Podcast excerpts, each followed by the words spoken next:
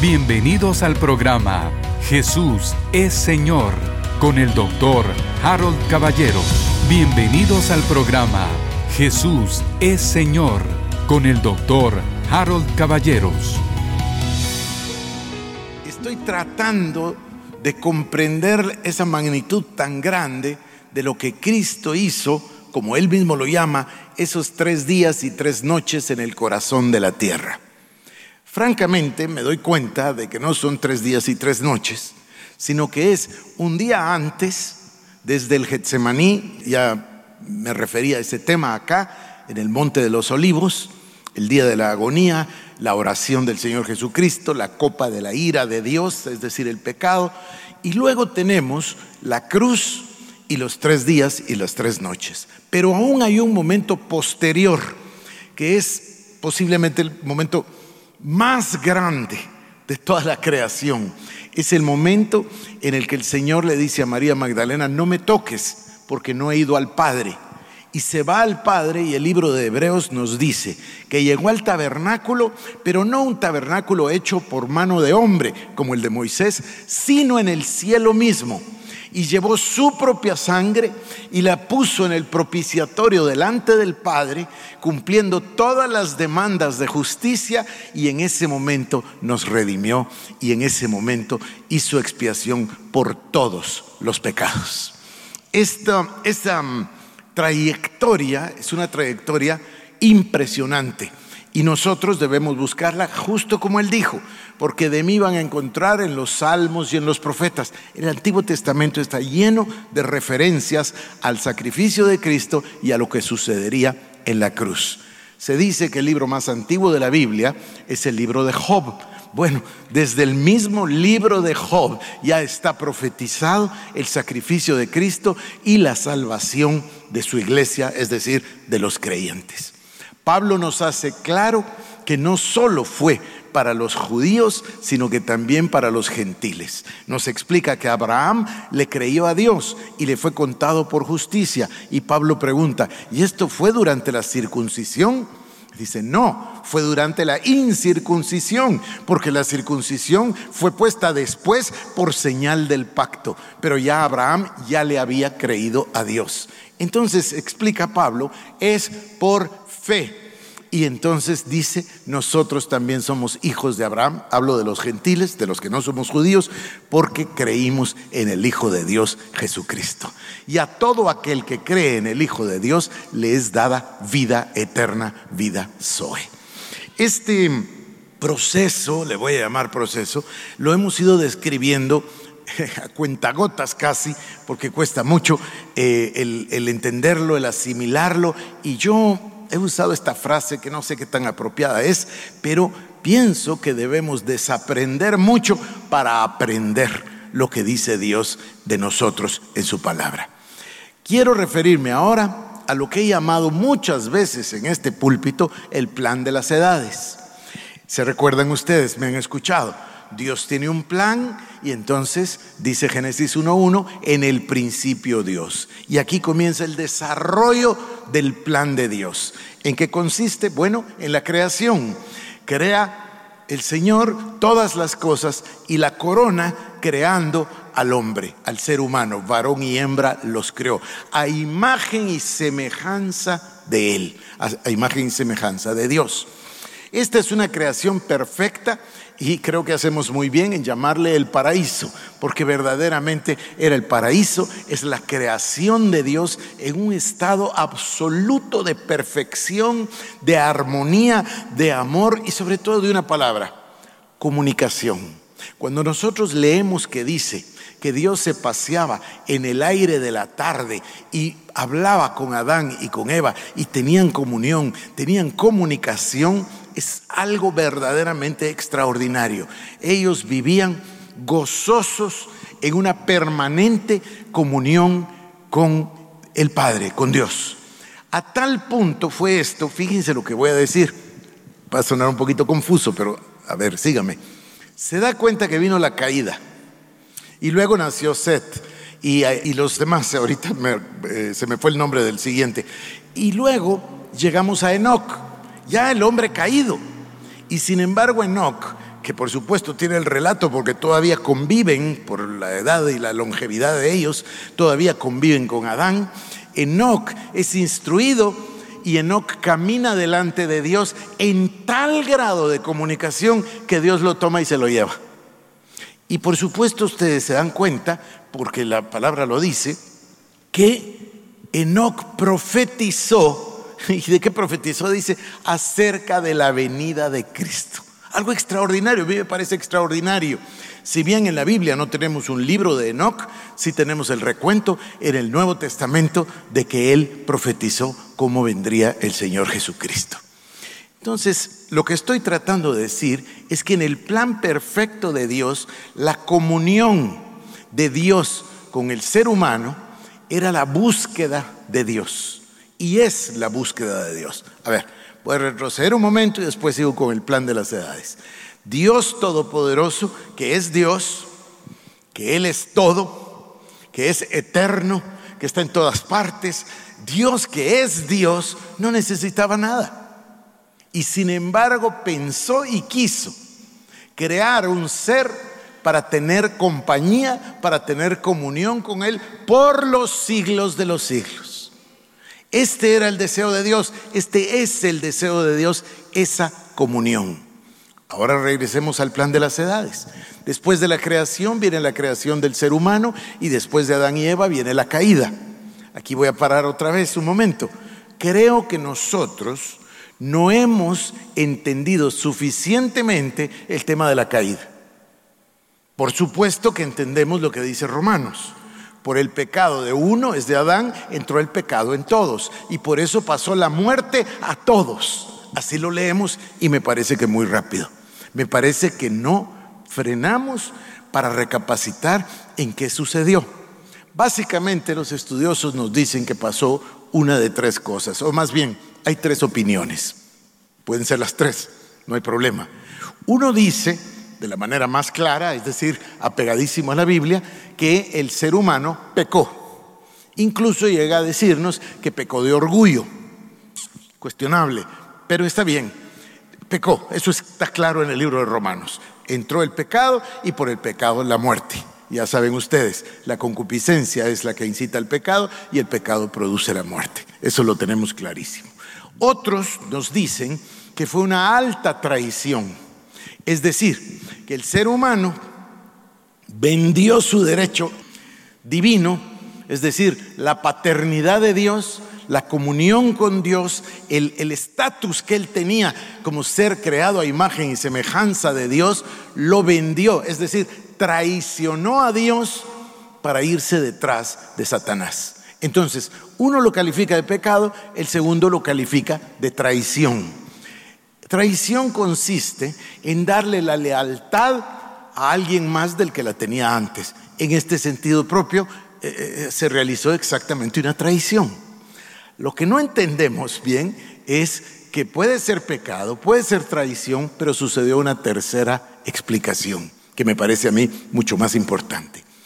Cuando él decidió, el ser humano, irse detrás del conocimiento del bien y del mal, ambicionó ser como Dios, porque es la mentira precisamente de la serpiente. No, no moriréis, sino seréis como dioses, conociendo el bien y el mal. Yo siempre he repetido esto, el bien ya lo conocían, porque conocían a Dios. Lo único que faltaba era conocer el mal, el bien no había necesidad, ya lo conocían. Pero ellos en su ambición, y lo dice en el caso de Eva, lo dice con mucha claridad, que el árbol era codiciable para obtener sabiduría, entonces ellos quisieron ser como dioses. Quisieron, por, ¿qué es lo único que no tenía Adán? Adán lo tenía todo. Era el Hijo de Dios, creado a imagen y semejanza de Dios, con toda la creación a sus pies. ¿Qué es lo único que no tenían? Lo único que no tenían es ser como Dios. Entonces, en esta tercera explicación, donde caben las otras dos, el ser humano decide voluntariamente pecar, decide voluntariamente traicionar a Dios, decide voluntariamente darle su lealtad al diablo o a la serpiente, como lo quieran decir, porque está buscando el conocimiento del bien y del mal. Pero sucede algo aquí que a veces perdemos de vista. tengo que apurarme, por cierto, que a veces perdemos de vista.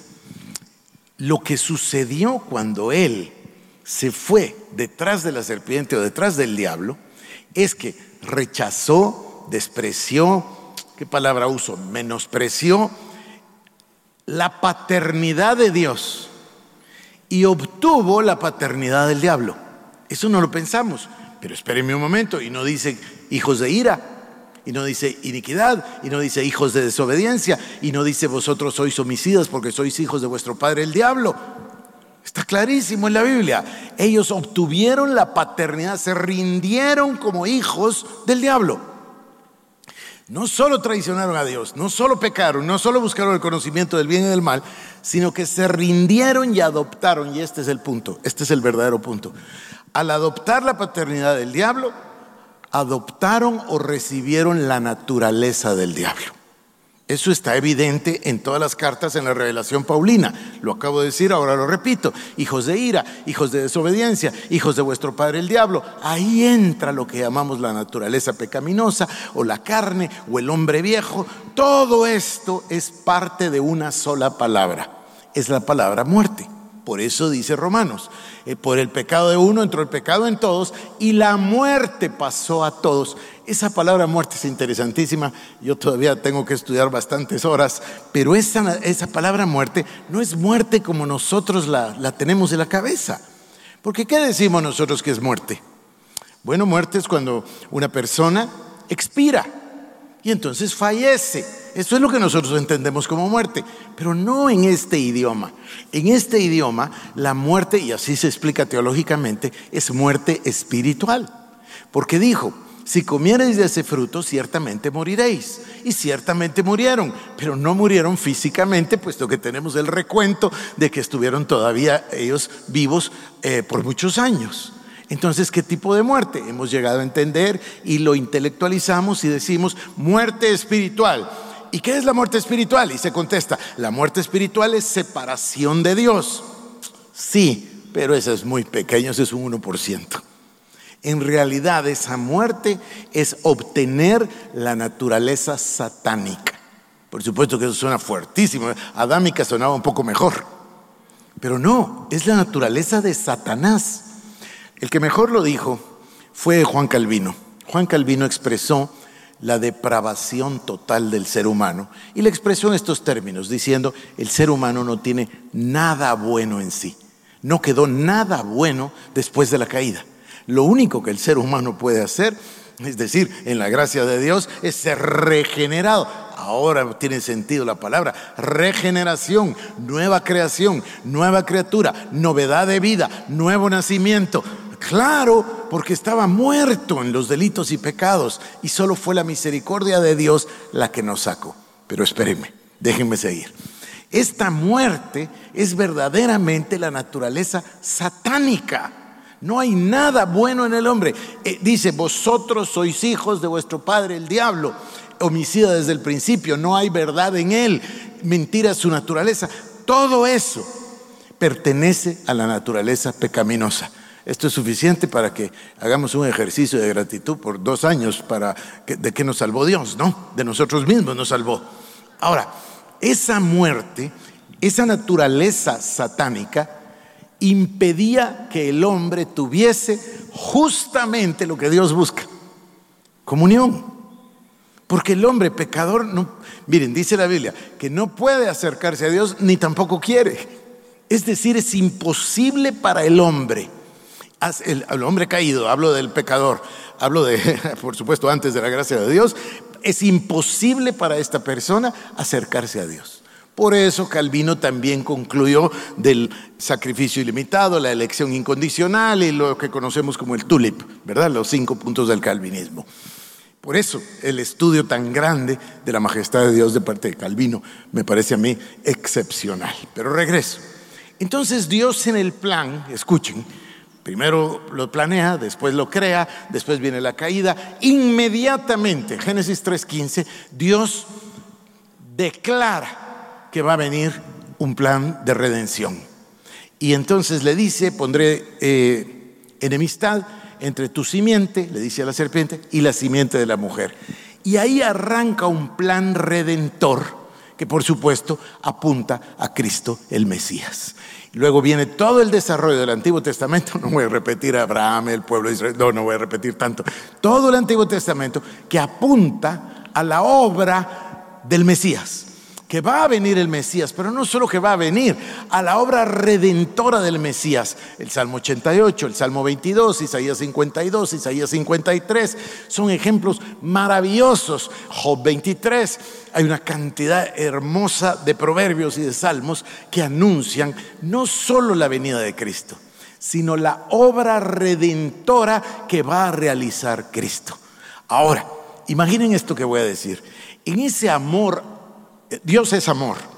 Dios es amor incondicional. Dios es amor ágape. Perdónenme que esté cambiando estas palabras, pero es para subrayar que no es lo que creíamos antes. Por eso digo vida, Zoe, vida eterna, Zoe, para, para que realicemos el nuevo concepto en nuestra mente, igual con el amor ágape. Entonces Dios que es amor y que ve a su creación, que era creada a imagen y semejanza de Él, partir y entregarse de lleno y adoptar la paternidad de Satanás, él crea un plan inmediatamente. Por supuesto que lo tenía planeado Dios, no se le escapa nada.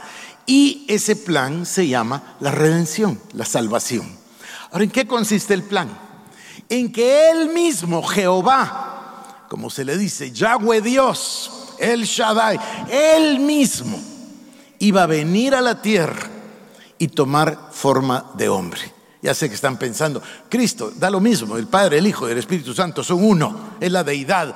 Dios mismo decidió venir a la tierra, despojarse de su forma de Dios, tomar forma de hombre, tomar forma de siervo, humillarse, humillarse hasta la muerte y humillarse hasta la cruz, que estaba escrito maldito el que es colgado en un madero.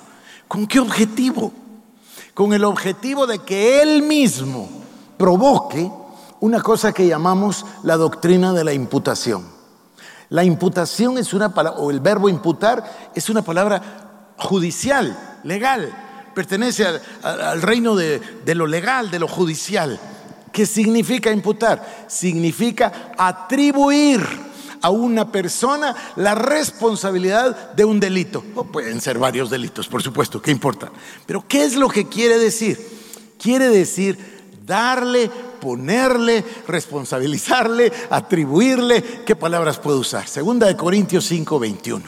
El que no conoció pecado fue hecho pecado para que nosotros fuésemos hechos. Oigan esto, no dice que el que no conoció pecado le puso pecados. Es que escuchen bien, el que no conoció, obvio que es Cristo, el que no conoció pecado fue hecho pecado. Eso es otra complicación de allá de Isaías 53, que dice que al Señor, eh, al Padre le plació poner todo esto sobre el Hijo. Claro, porque Él tenía un plan, Él tenía un objetivo. Entonces, el que no conoció pecado fue hecho pecado para que nosotros fuésemos hechos la justicia de Dios en Él.